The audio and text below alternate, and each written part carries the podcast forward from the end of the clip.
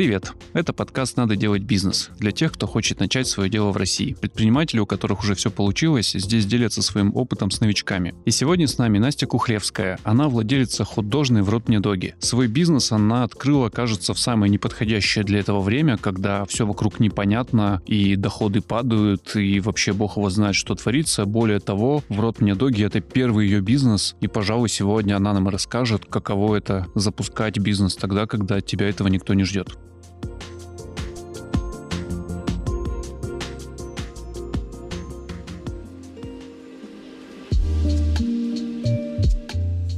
Настя, привет. Главный очевидный вопрос. Ты ведь до того, как открыть хот-дожную, по сути, не имела опыта предпринимательства и вообще, как все, как я, например, работала себе спокойно в найме. Да, все верно. С чего вдруг, почему и в какой момент своей жизни ты решила, что свой бизнес — это хорошая идея? На самом деле у меня в жизни есть две большие любви. Первая любовь — это город, в котором я живу, Екатеринбург. И вторая — это кулинария. Поэтому это все как-то сошлось, когда в какой-то момент к 30 годам понимаешь, ну, начинаешь осознавать, точно ли ты занимаешься тем делом в своей жизни и так далее. И, в общем-то, я поняла, что что-то вот как-то идет не то. И есть, во-первых, уже силы, ресурсы и возможности взять и что-то сделать свое. И я начала как-то думать уже в этом направлении, что я могу сделать. Ну, подожди, кулинария и Екатеринбург вполне себе стыкуются на наемной должности кондитера, скажем.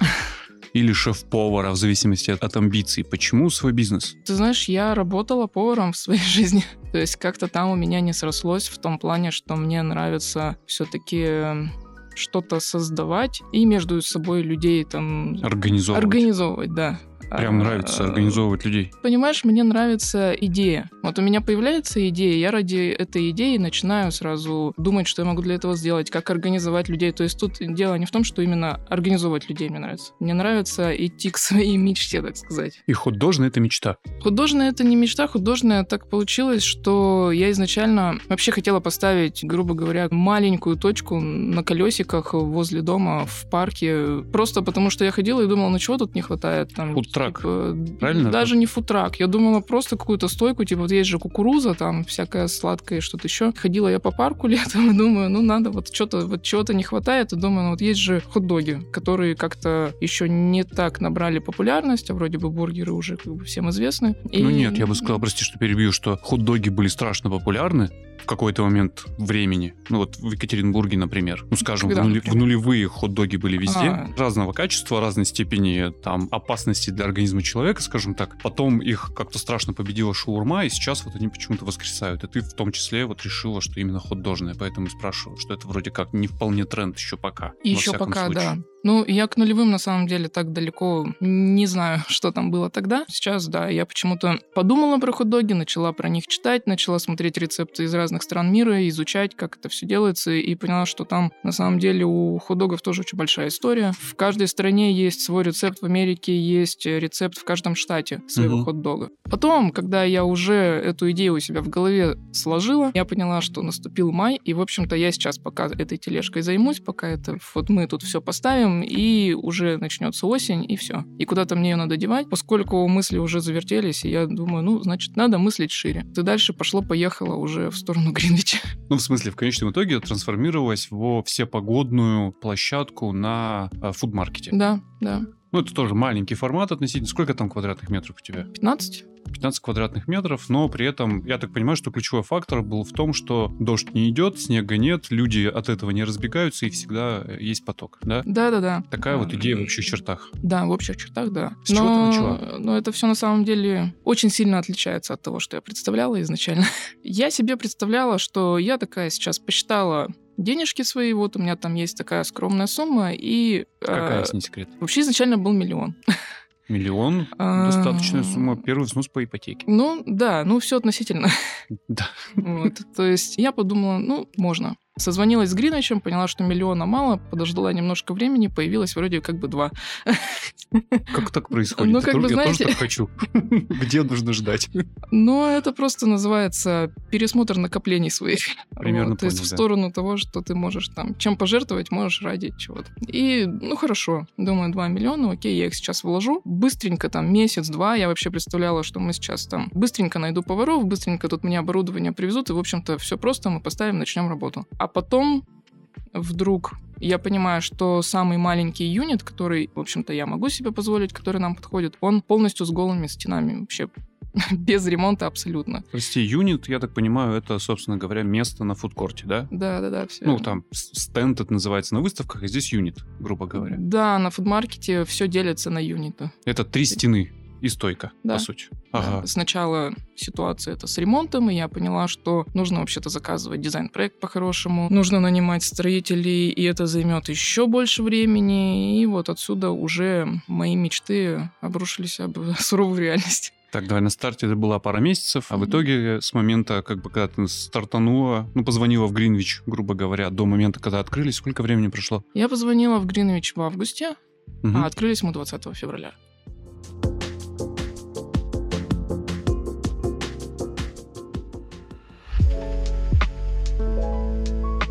Сначала было юнит, было помещение, и ты занялась ремонтом, правильно? Ну, на самом деле, начала я не совсем с ремонта. Начала я с того, чтобы упаковать свою идею хотя бы хоть как-то, чтобы ее предоставить Гринвичу, чтобы Гринвич вообще согласился со мной работать. Ух ты не как. Гринвич, а именно E-Story. E-Story, ага. Потому что там отдельные люди этим занимаются. Соответственно, мы сделали логотип, мы оформили презентацию, я описала полностью концепцию, целевую аудиторию, расписала меню, им нужно было предоставить. Соответственно, чтобы чтобы предоставить меню, я уже наняла шеф-повара. То есть я сама составила меню, а он мне уже накидал там, что может входить в состав, какие могут быть позиции. Погоди, как это выглядит? Где ты взяла шеф-повара? Не на Авито же, очевидно, по объявлению.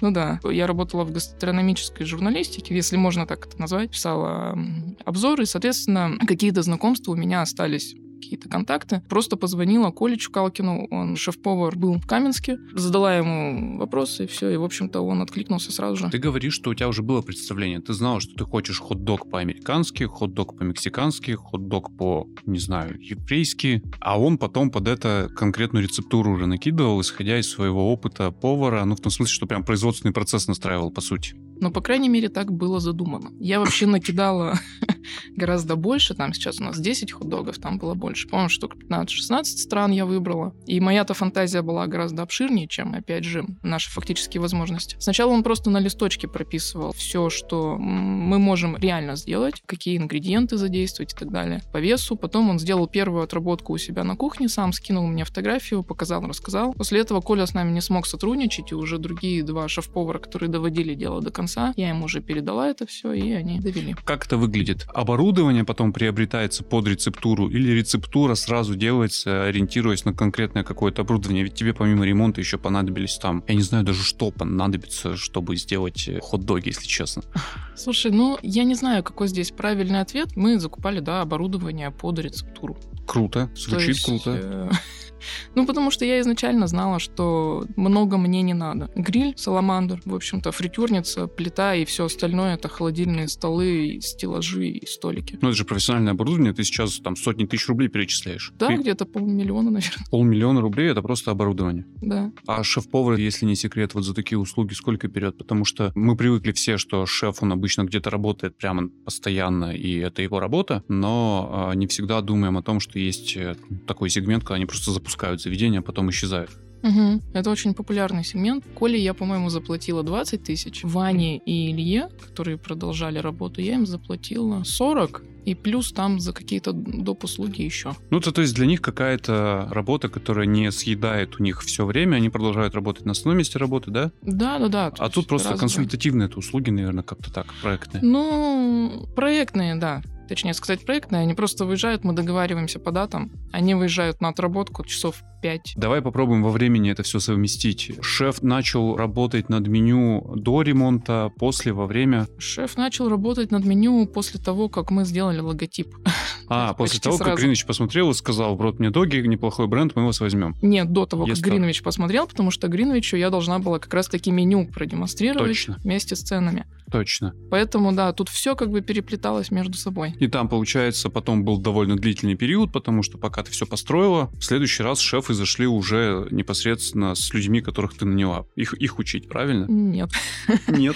Сначала, получается, два или три, три раза, по-моему, я арендовала студию для отработки меню. Студию? Да, есть кулинарные студии, Круто. в городе, где можно заплатить за час, да, и прийти, в общем, отработать. Соответственно, мы отрабатывали там, потому что юнит не был готов. Ремонт в юните был закончен где-то к концу января. До этого времени мы, мы Непосредственно перед, получается, открытием. Да. Но мне на самом деле немножко подфартило в том плане, что студия, которую я арендовала, как потом оказалось, принадлежит золотому блогеру, вот тот самый победитель, не помню, адской кухни, наверное.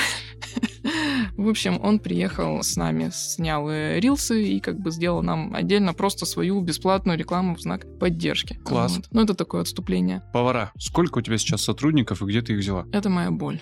У меня сейчас один старший повар и второй повар-студент выходит во второй половине дня и выходит в выходные. Вот у меня два человека, по сути, которые занимаются кухней. А как они вывозят? Там же... У меня тоже такой вопрос, но Сколько у вас рабочий день? Часов 10-12? они приходят к 9 утра, повара уходят в 11 вечера. Получается Вдвоем? 14 часов. И так каждый день? Так каждый день, ну вот... Это же ненормально, наверное. Наверное же кто-то надо это- сделать как-то больше.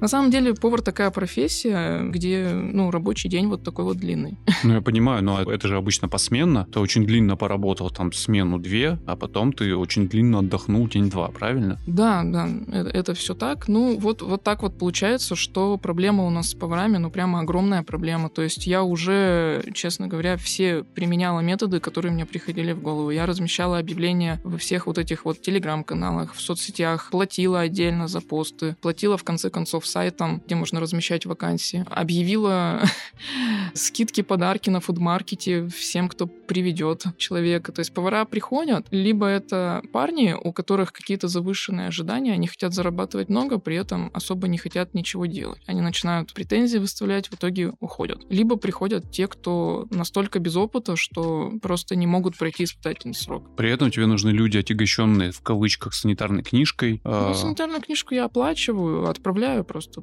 даю ну, то есть денег. э, тебе сейчас по факту нужны просто смышленые люди, готовые вот в этой сфере, например, стартануть или развиваться, правильно? Да, мне хочется видеть прямо какой-то, ну, интерес к работе. Девушка, которая старший повар, на которой сейчас все держится. Вот все держится просто потому, что она увлечена своей работой. Не она зарабатывает, соответственно, хорошо, получает все плюшки одна, но, но тяжело. Ну, сколько сейчас зарабатывает повар за смену? Могу сказать про себя. Я смотрела среднюю ставку по городу Мгм. в ресторанах. 200 рублей час ставка, плюс э, я им гарантирую премию за перевыполнение плана. По-моему, 14% от перевыполнения мы делим на всех сотрудников, включая кассиров. А план ты как рассчитываешь? План был рассчитан изначально, был составлен список расходов, которые необходимо нам делать, обязательных расходов, плюс э, запас, то есть подушка безопасности, и плюс моя часть. Вот. То есть, исходя из этого, был рассчитан план, он слегка подкорректировался за март месяц, и сейчас уже вроде как устаканился на ближайшие месяца два. Сразу отступим на случай, если вдруг нас э, слушает повар твоей мечты, как тебя найти? Я нахожусь э, в Гринвиче на фудмаркете Е-Сторе, третий этаж, третья очередь, хот-дожная в рот мне ноги. Если А, вдруг по какой-то причине вы всю жизнь хотели готовить необычные хот-доги, вы знаете, куда идти. Да, вы всегда можете подойти к нам, обратиться к кассиру, повару, кому угодно, и вам обязательно дадут мой номер.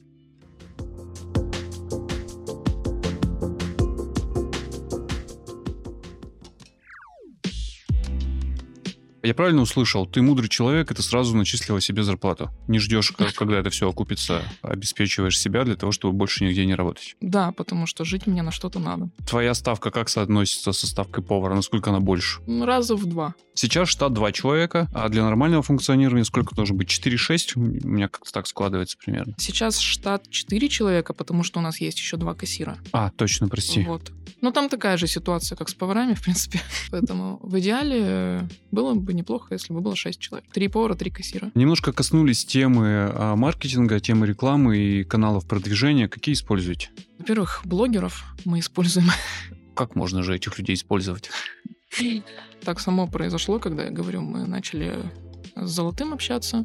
То есть он, за что ему спасибо, Георгий, если ты меня слышишь, спасибо тебе большое за помощь. Он нам помог с рекламой, помог э, с рилсами. Мы сняли, по-моему, сразу три тогда. Помог в целом с этой, если можно так сказать, пиар-акцией. Когда мы готовили, у нас был день золотых худогов. Получается, Золотой приехал, чтобы эти золотые худоги продемонстрировать, положить там золото сверху. Люди реально приходили, фоткались с ним, высказывали в восторге. В общем, блогеры — это первый момент. Ну подожди, он это сделал из э, любви к искусству и из уважения к тебе, правильно? А другие блогеры же, скорее всего, тебя выставляют счет за свои услуги и Ну, вряд ли берут есть, хот-догами. есть блогеры, которые делали это бесплатно, потому что, например, Ваня, шеф-повар, он ведет блог, и он, соответственно, поскольку меню это разрабатывал, он бесплатно об этом рассказывал. А жена у Вани, лайф-блогер, если я не ошибаюсь, тоже у нее там 23 тысячи подписчика, она тоже это сделала бесплатно, потому что ее муж разрабатывал меню. И то есть как бы какие-то там знакомые знакомых и так далее, там кто-то и из моих бывших коллег тоже, кто ведет инстаграмы, это все рассказывали. Ну, ты им А, просто напоминаешь о себе и говоришь, приходите, пожалуйста, и так это работает. да как-то, ну, да, кому-то напоминаю себе, кому-то не напоминаю. В офис, где я работала, я просто приносила хот-доги, там, как дружеский жест. В целом, никого там насильно-то не заставляю, кто хочет, тот делает. А платные, да, есть список платных блогеров. Вот сейчас мы начали уже э, реально прорабатывать, кому платить.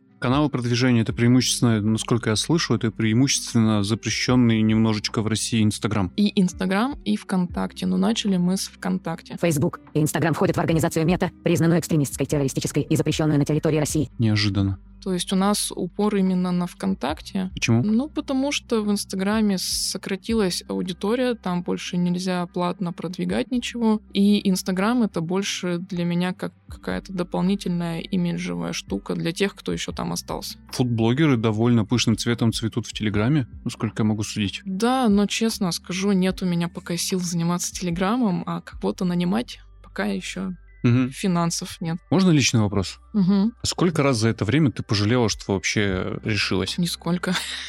Что дальше? Мы с тобой говорили, что у тебя был план запустить свою художную. Мгм. Вот, ты запустила. Сейчас, наверное, следующий должен быть какой-то этап. Да.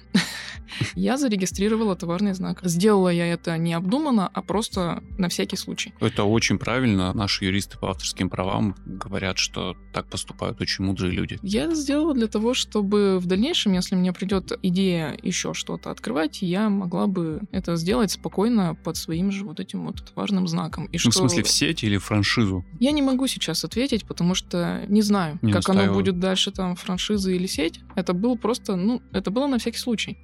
Ну и в конце концов, чтобы никто не использовал наше название, да, потому что название настолько впилось людям в умы, они так стали яро обсуждать его, что я подумала, ну, точно, надо регистрировать. А ты чувствуешь себя счастливой? Сейчас, да. Ну, то есть вот все вот это вот было не зря, и все оправдалось.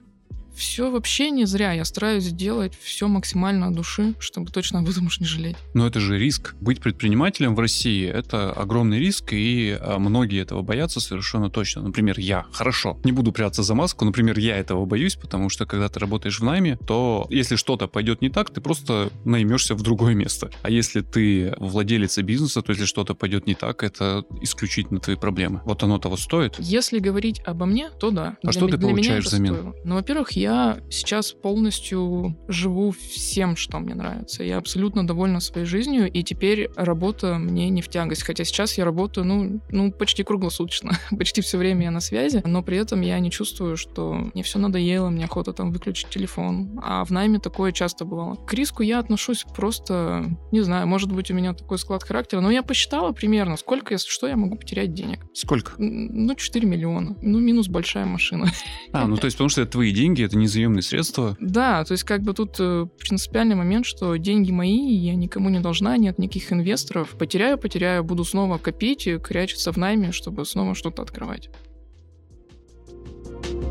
Это был подкаст «Надо делать бизнес» о том, как делать бизнес в России. Слушайте нас везде, рассказывайте о нас всем, ставьте галочки, лайки, звездочки, иногда даже сердечки. В общем, делайте все для того, чтобы нас еще кто-нибудь послушал. Партнеры этого проекта Свердловский областной фонд поддержки предпринимательства, АО Тинькофф Банк и компания Авитра. Прямые поставки из Китая для бизнеса.